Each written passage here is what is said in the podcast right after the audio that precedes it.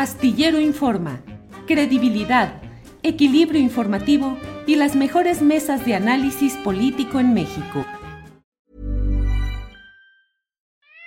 We love our pets, but when the floor is covered in fur, that's harder to love. Eufy X10 Pro Omni Robot Vacuum has powerful 8000 PA suction to make hair vanish from floors in just one pass. Plus, the roller brush has automatic detangling for easy hands-free maintenance. Want to know more? Go to eufy.com. That's EUFY.com and discover X10 Pro Omni, the best in class all-in-one robot vacuum for only $799. Botox Cosmetic, out of botulinum toxin A, FDA approved for over 20 years. So, talk to your specialist to see if Botox Cosmetic is right for you.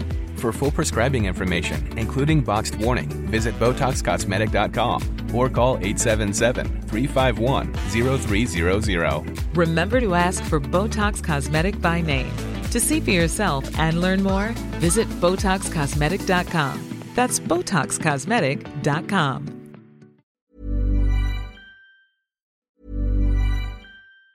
Tired of ads barging into your favorite news podcasts? Good news. Ad-free listening is available on Amazon Music for all the music plus top podcasts included with your Prime membership.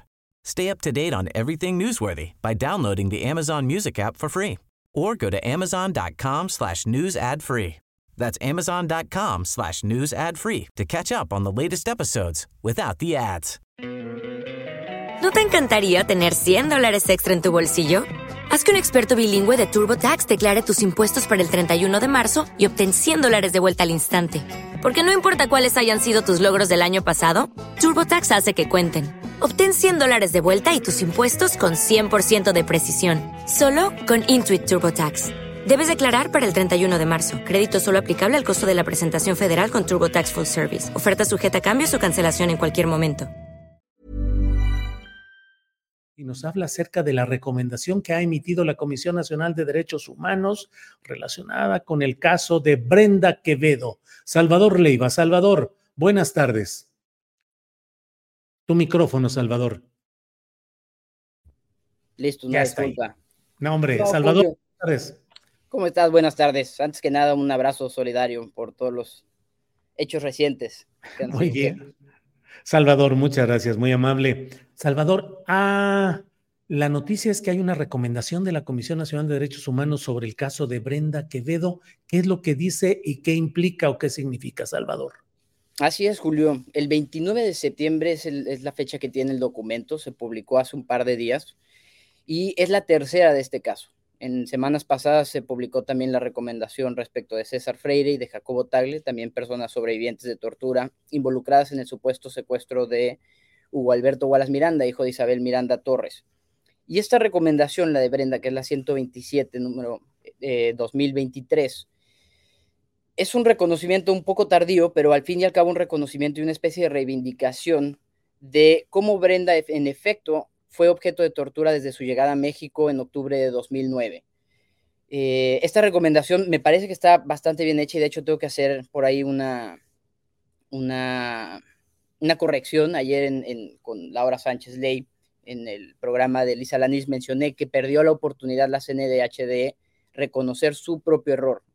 ¿Por qué? Porque desde por lo menos en el caso de Brenda 2009 ya se habían presentado diversas quejas, por lo menos ocho tengo registro yo, quejas ante la Comisión Nacional de Derechos Humanos relacionadas directamente con la tortura en el aeropuerto cuando llegó después de su proceso de extradición, en el penal de Santiaguito en el Estado de México, en las Islas Marías y el trato que recibió en el penal de Nayarit y otras situaciones particulares en distintos penales.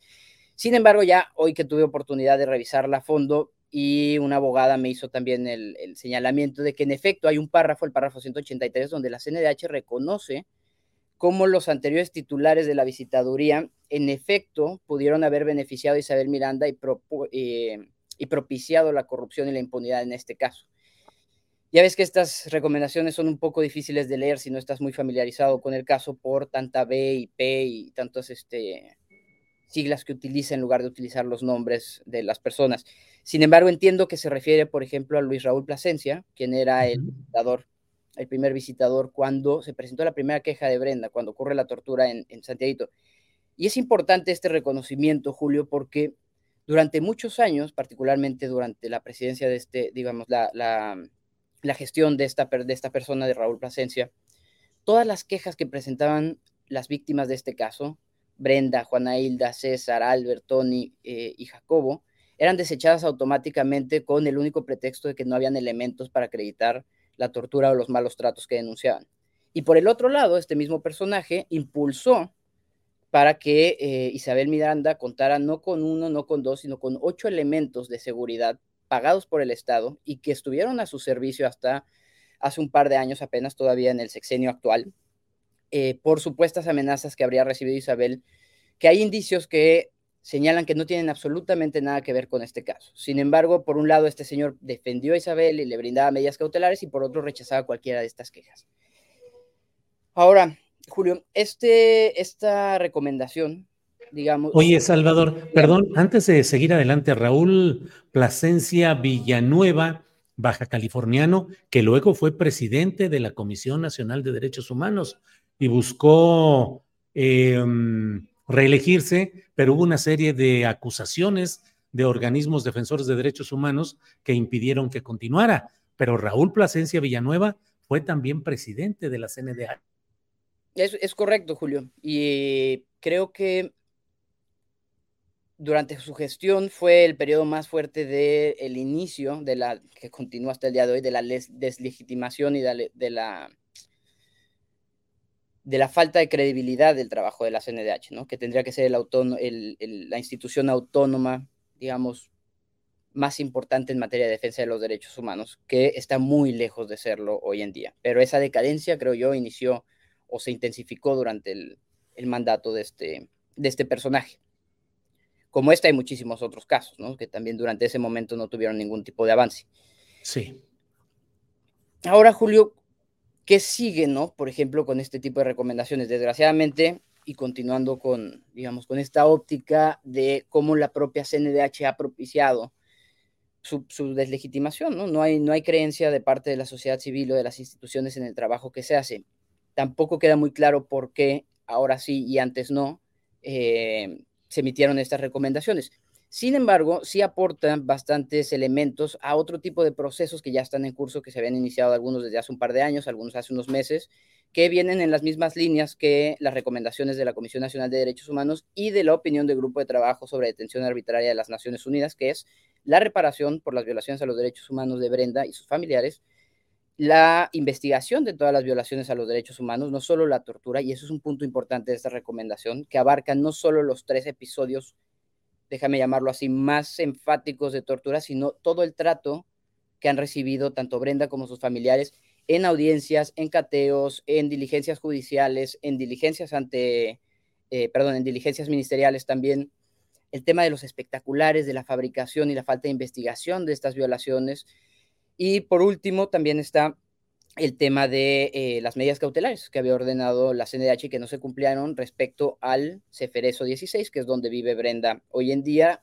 en cuanto a que no se le han brindado las atenciones médicas eh, que necesita, muchas de ellas relacionadas con los padecimientos que hoy en día subsisten por las torturas a las que sobrevivió hace ya casi 14 años la primera, ¿no?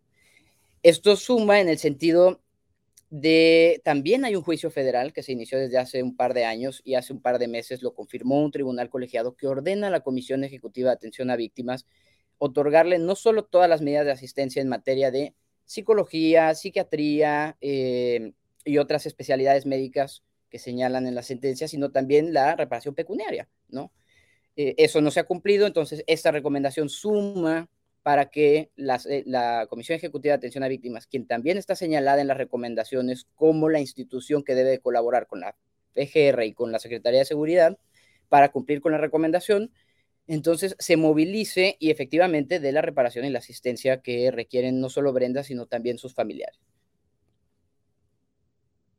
Bien, Salvador. Y dentro de lo que estamos viendo, dentro de esta recomendación, en términos procesales, en qué estatus, en qué momento se está y cómo puede beneficiar una recomendación de la CNDH en este caso, que sabemos que no tiene un efecto vinculatorio, pero debería tener una, un impacto en términos morales, en términos de la recomendación que hace esta comisión. ¿En qué estatus estamos y qué sigue, Salvador?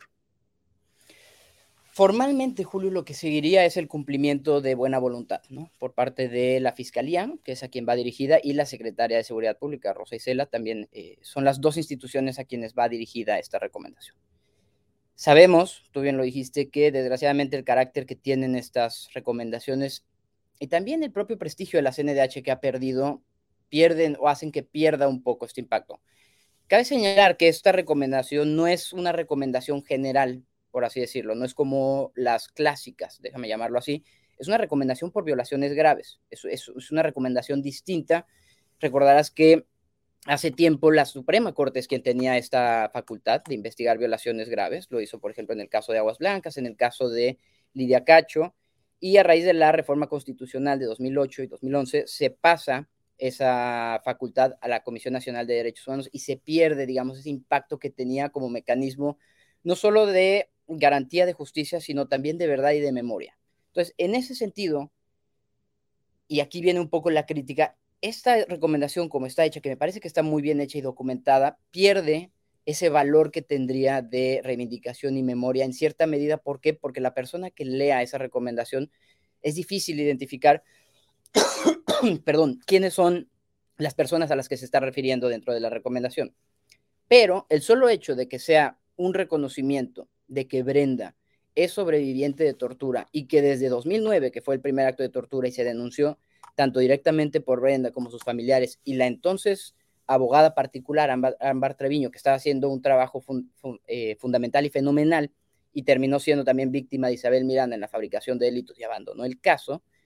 Esto es un reconocimiento, 14 años después de la Comisión Nacional de Derechos Humanos también de decir, me equivoqué, si eres víctima de, tortura, si eres una persona sobreviviente de tortura y mereces una reparación. Eso es, digamos, un acto reivindicatorio para Brenda y para sus familiares. Ya veo, por ejemplo, a Isabel seguramente pronto saliendo a decir que Brenda tiene un protocolo de Estambul negativo, que para empezar esa terminología es incorrecta, son protocolos de Estambul conforme, eh, perdón, son dictámenes realizados conforme al protocolo de Estambul y sí, es negativo, pero porque la misma CNDH, como ya lo reconoce en esta recomendación, tenía funcionarios a cargo que estaban desacreditando documentación y hechos que eran vitales para reconocer e identificar la tortura. Entonces, eh, creo que hoy por hoy eso es lo más importante para Brenda y para sus familiares, que por cierto la señora Enriqueta manda un saludo, te manda un saludo, no pudo estar hoy porque tenía una reunión con la Comisión Ejecutiva de Atención a Víctimas precisamente para hablar sobre el tema de la reparación. Eh, y ahora que, ahora sí, va a depender de la defensa y de quienes estamos involucrados en el caso, un poco de la creatividad que se tenga en este, eh, con este documento. En mi caso, en la representación ante la Comisión Interamericana de Derechos Humanos, claro que sirve como un documento más para la eh, acreditación de la tortura, por ejemplo. ¿no? A la defensa le corresponderá utilizarlo en estos juicios contra la CEA por la reparación y en la investigación por tortura, que todavía está abierta en contra de 17 funcionarios y funcionarias y una civil que es Isabel Miranda por la tortura de, eh, cometida en contra de Brenda.